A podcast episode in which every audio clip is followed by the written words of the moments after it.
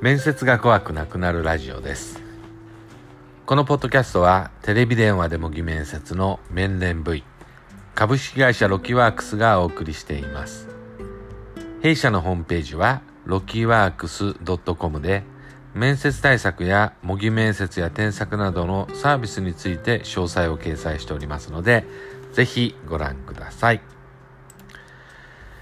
えー、今日のポッドキャストはですね、内定獲得コースの勧めというテーマでお話ししようと思います。まあ、つまりちょっとね、えー、宣伝的な内容になります。えー、昨年末からサービス開始しました内定獲得50日間コース、100日間コースについてご紹介したいというふうに思います。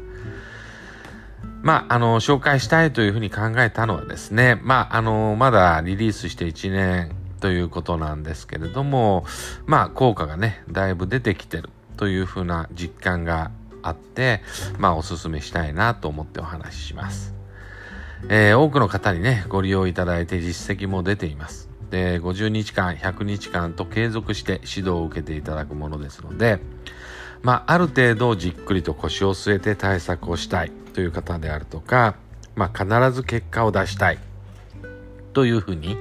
考えている方に向いているコースだと言えると思います。で、まあ、あのー、一番多いご利用っていうのは、まあ、転職活動でのご利用なんですね。で、まあ、いろんなタイプの人が利用してるんですけども、一番比較的多いのは転職活動でのご利用ということです。で、転職活動においてはですね、まあ自分を客観的に見るということがね、あの非常に重要なんですね。まあそういったことが見れないとなかなかちょっとタコツボにはまっていくっていうようなこともありますので、えー、なかなかね、ただそういう機会を得ることが難しいというのも、まあ本当のところかなというふうに思います。まあ在職中の転職活動とかだと、まあ周囲には転職活動してることをね、知らせていないっていうふうなことも多くて、まあ相談相手がね、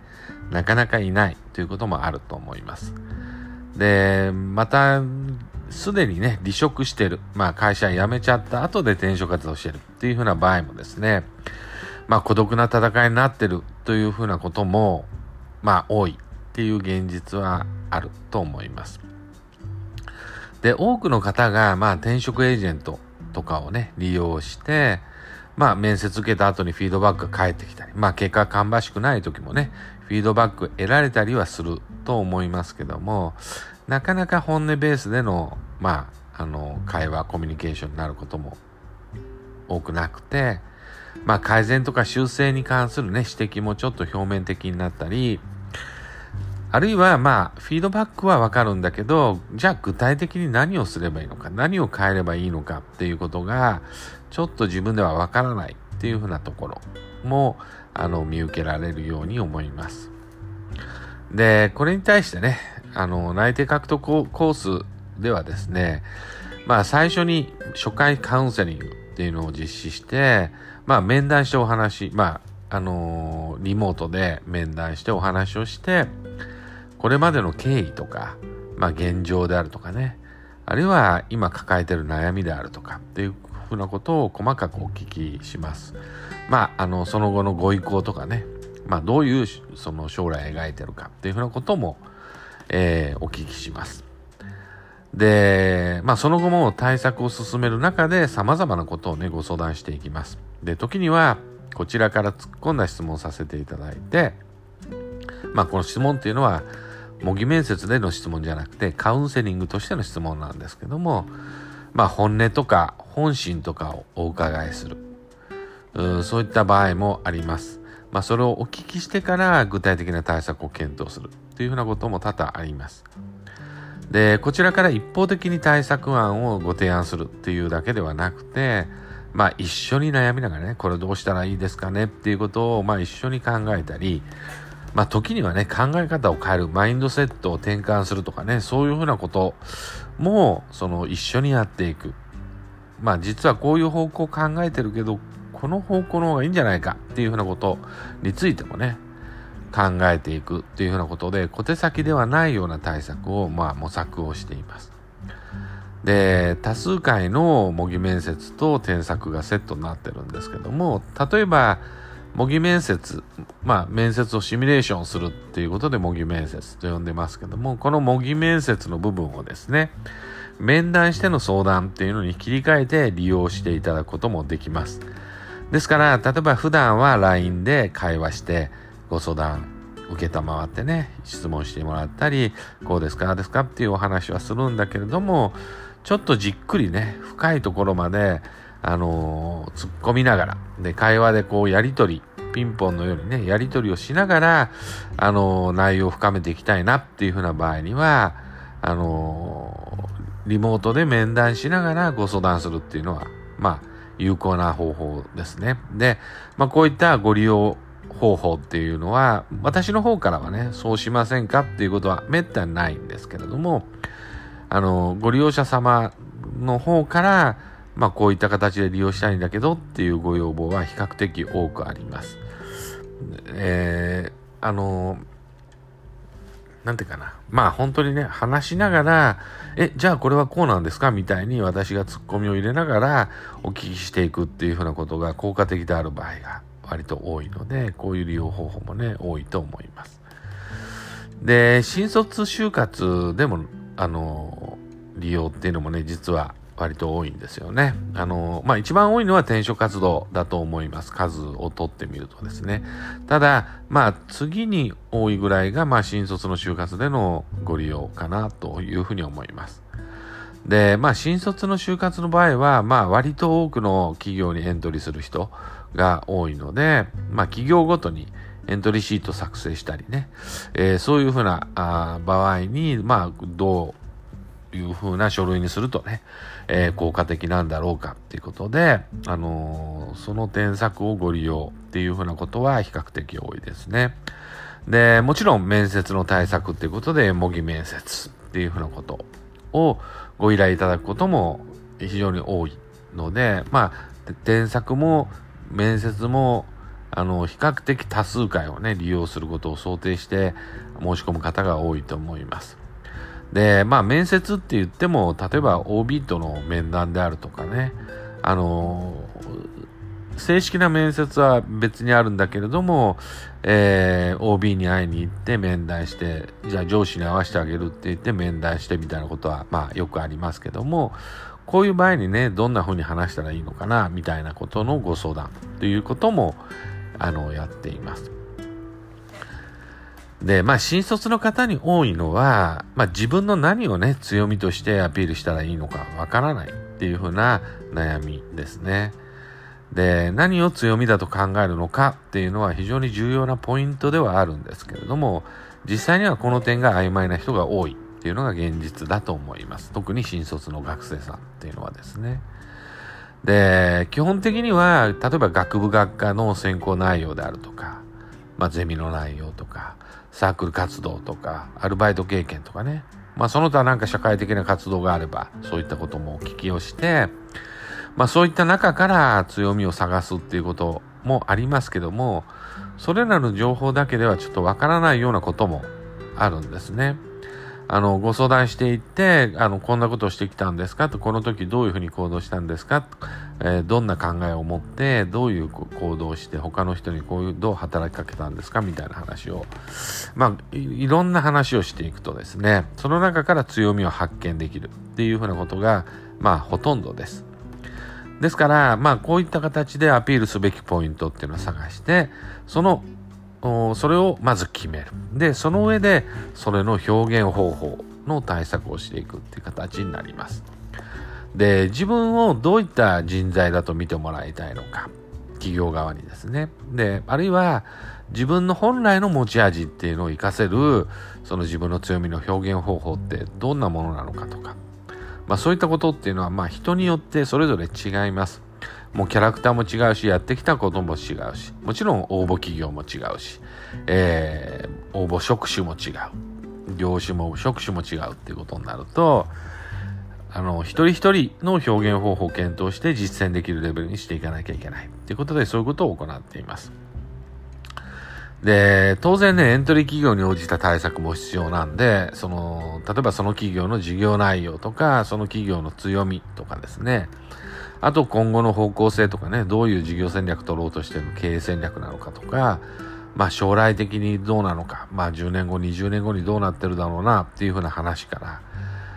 まあそれからまあ応募職種に応じた企業側が求めてる人材像みたいなものを、まあきちんと調べて検討して、各企業に応じた書類作成とか面接対応を身につけるっていうふうなことを目標にしています。まあもちろん企業の情報の入手できるレベルっていうのは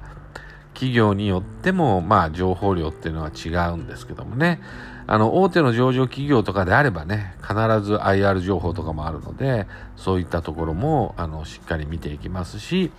えーなんていうかな、人事、採用に関する考え方に関してもですね、割とオープンにしているところが多いので、そういったところから推測していくっていうふうなこともあると思います。まあ、あの、あんまり大きくない会社とかということであれば、まあその会社の事業内容とか、アピールしてる内容とかを調べて、その上でね、まあ推測、ある程度の推測をしていくっていうふうなことになると思います。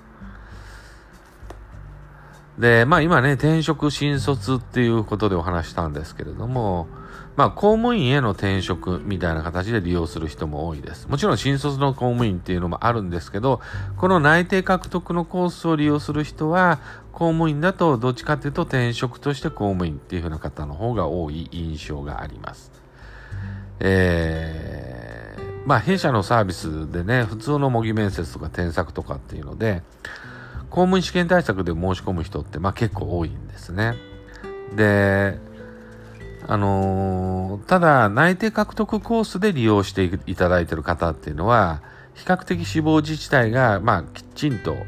まあ、絞られてる。まあ、あっても2個か3個ぐらいであるとかですね。まあ、特定の期間、国の期間とかね。そういったところが定まってる。まあ、割とそのターゲットが絞られているっていうふうな方が多い印象です。で、まあ、転職として自治体を受けるとかっていうね、社会人採用であるとかっていうものを受けるっていうふうな方も、えー、どちらかというと多いと思います。この内定獲得コースはですね。で、まあ、どういうふうにご利用なさってるかっていうことなんですけど、まあ、公務員試験の面接対策っていうことで言うとですね、まず、その志望する自治体とかね、まあ、あるいは機関とかっていうものの実施してる政策とか、事業に対する理解、あるいは客観的な資料に基づいて、まあ、この自治体にどんな課題があるのか、あるいはこの機関の業務課題、どんなことがあるのか。っていうふうなことを把握すること。まあ、それから自分はこんなことやりたいですよ、こんな仕事やりたいですよ。っていう話も、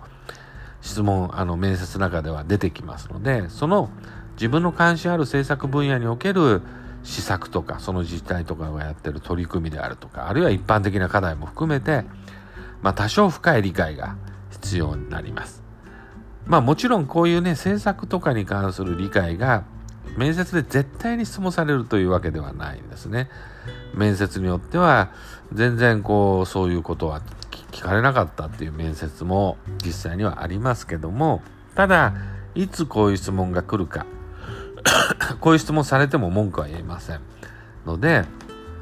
で、こういう質問された時に、他の受験者との差が出やすいので、やっぱりこの対策やらないわけにはいかないんですね。で、こういったものについてはですね、例えば何を軸に調べていくんだろうとかですね、まあ、えー、例えば、まあ、ほとんどのね、自治体機関は、あの、政策情報を発信してます。あの、例えば市とかであれば、市政情報とか、県であれば県政情報とかっていう風なあのページがね、ホームページに必ず設けられていて、その中には、えー、第何次なんちゃら総合計画とかね、えー、何々プランであるとかっていう風なものが載ってますけれども、まあそういうものを、まあ、全部読むっていうのは難しいので、例えばどこに焦点を当てて、えー、読み進めればいいのかとか、あるいはその中で、まあ詳しく読んだ方がいいところと流して読んだでもいいところっていうのがありますので、それをどういうふうに濃淡つけるのかとか、あるいはインプットした知識をまあ、どんな質問の時に利用するのか、どう回答で使うのかっていうふうなことについて、まあ、ノウハウをね、学んでいただく、身につけていただくっていうふうなこともあります。で、もちろん、面接ではそういうことばっかり聞かれるわけじゃなくて、比重かかってるのはパーソナリティに関する質問っていうのはあります。で、一般的な組織とかね、団体の一員になるっていうふうな観点だけじゃなくて、公務に携わる人材ですから、まあそういう公務、行政官を目指す人間として何を表現するべきなのかっていうことも考える必要がありますよね。で、これも、で、まあ一定のモデル理念はあると思いますけれど、でも、あの、なんていうかな、そういうモデルを急に持ってきて自分に当てはまるっていうやり方ではうまくいかないですね。やっぱり本来のご自身と、その完璧にかけ離れたようなキャラクターをね、無理やりでっち上げて演じるっていうことではうまくいかないので、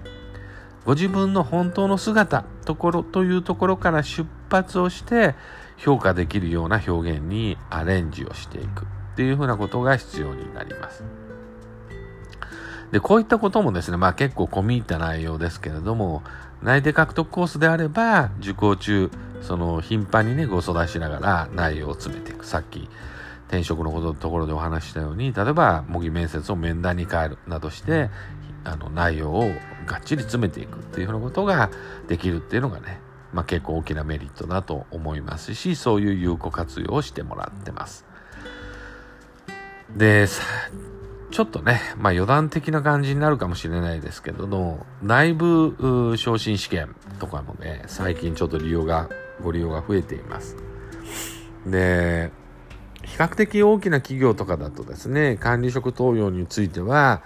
あの、面接やね、プレゼンテーションなんかを課したり、まあ場合によってはディスカッションを課したりとかね、まあ、あの、会社によってバリエーションいろいろあるんですけれども、そういう試験を課している場合があります。で、こういった内部昇進試験の対策をしたいんですけどっていうふうなお申し出があって、それを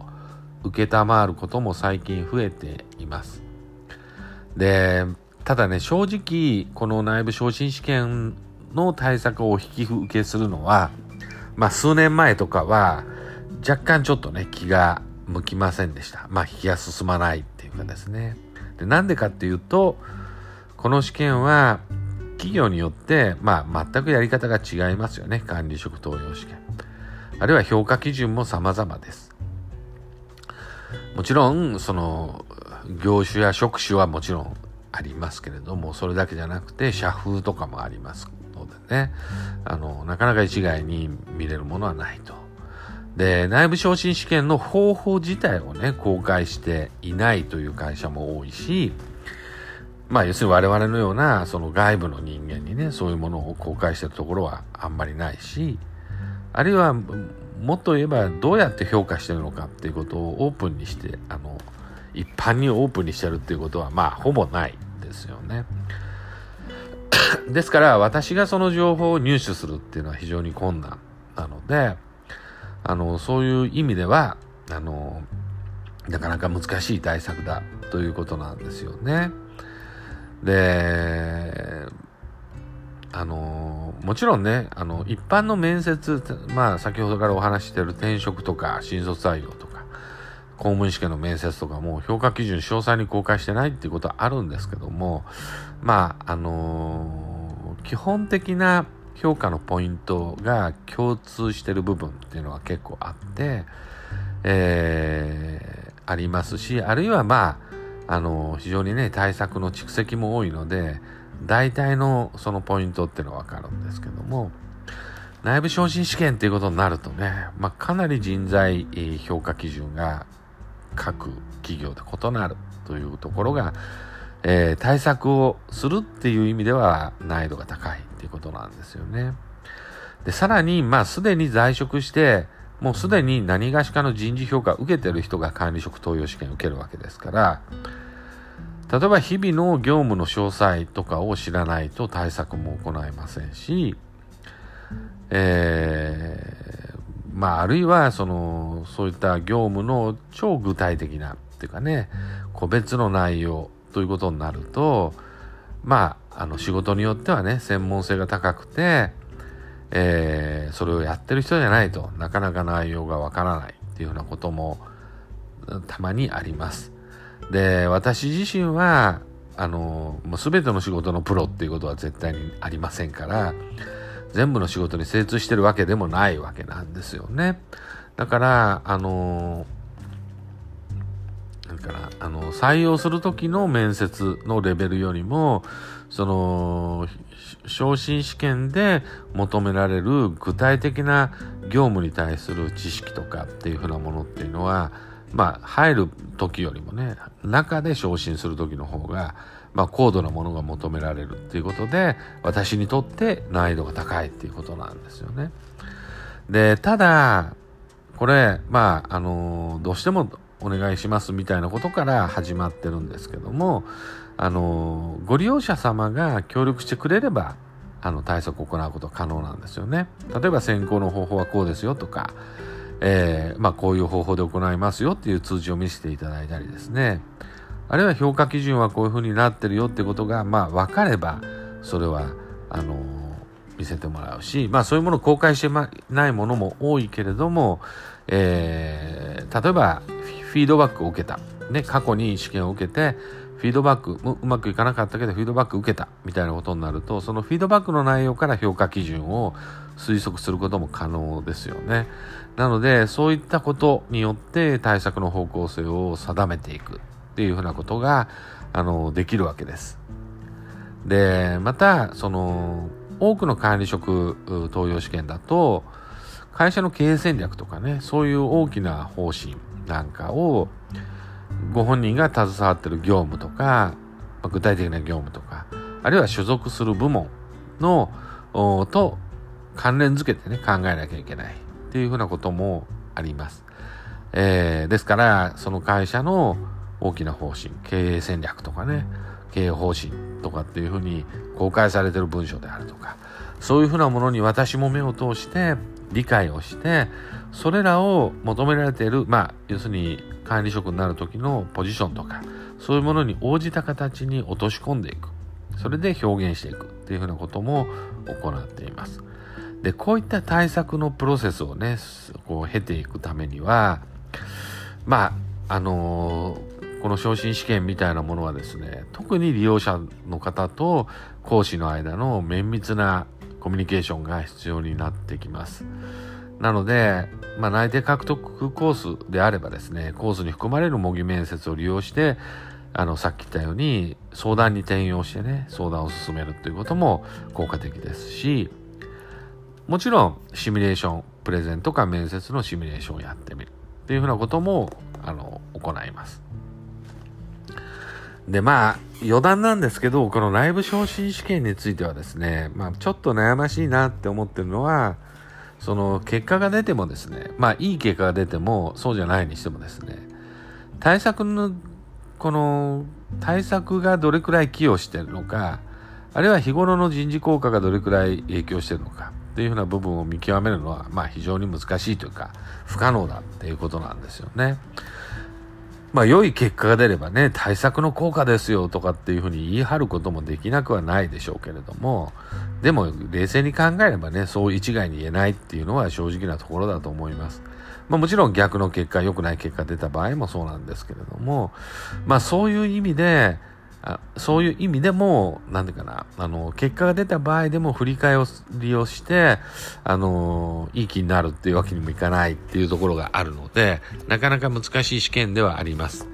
ただ、なかなかこういう対策を行えるところもないと思うので、あの、割と多くの方が声をかけていただいて、ご依頼に応じてるっていうふうな現状があって、その場合も内定獲得コース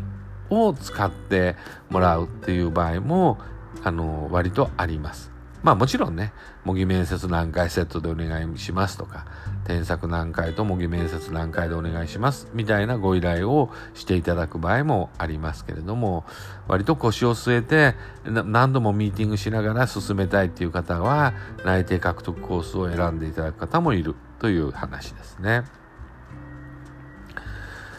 で、まあ今までね、いろんなバリエーションで、まあ転職、あるいは新卒就活、あるいは公務員試験、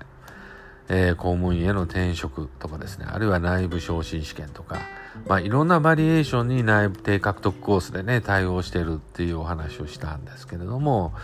あのー、このコース、名前の通り50日間とか100日間という、えー、期間が決まっているコースで、その期間中、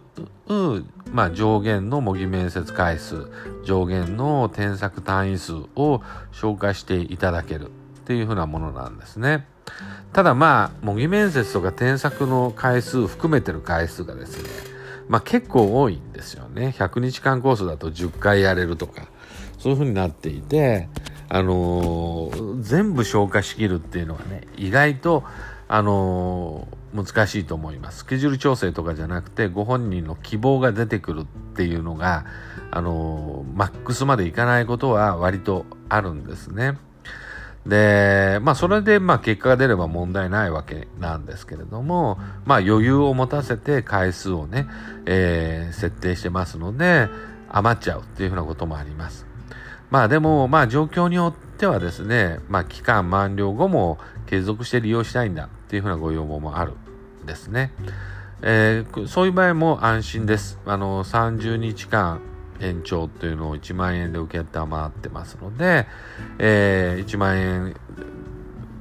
払えば30日間その上限回数まで使える期間っていうのが伸びるっていうことで、あの延長して回数全部消化するっていう風な方も中にはいらっしゃいます。で、逆に期間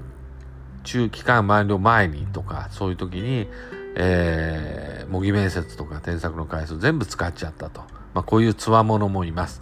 えー、全部ややったというふうな方ね。そういう方の場合は、優待価格で模擬面接とか添削を追加していただけるんで安心です。で、もちろんね、あのー、ご利用期間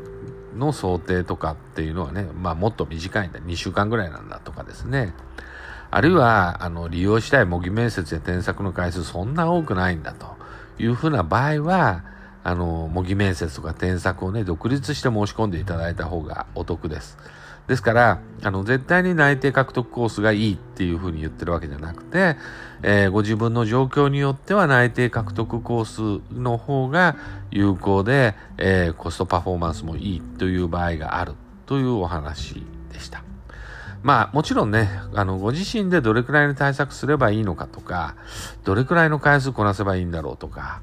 うんまあそもそも対策の方向性に対してイメージできないとかねそういうふうな方もいらっしゃると思いますのでまあそういった場合はね声をかけていただいてまあとお問い合わせえー、メールを送っていただくとかね LINE で登録してちょっと声をかけていただくとかっていうふうな形でまずはご相談いただければ対策の方向性についてあのアドバイスさせていただこうと思いますのでまあお気軽に声をかけていただければというふうに思います。えー、今日のお話はこれで以上です。少し宣伝色の強い、えー、内容になってしまいましたけれども、まあ、面接対策といってもですね、様々なバリエーションがあります。で、それぞれに合ったカスタマイズをした対策をすることが大切だっていうふうなことをご理解いただければ幸いだと思います。ありがとうございました。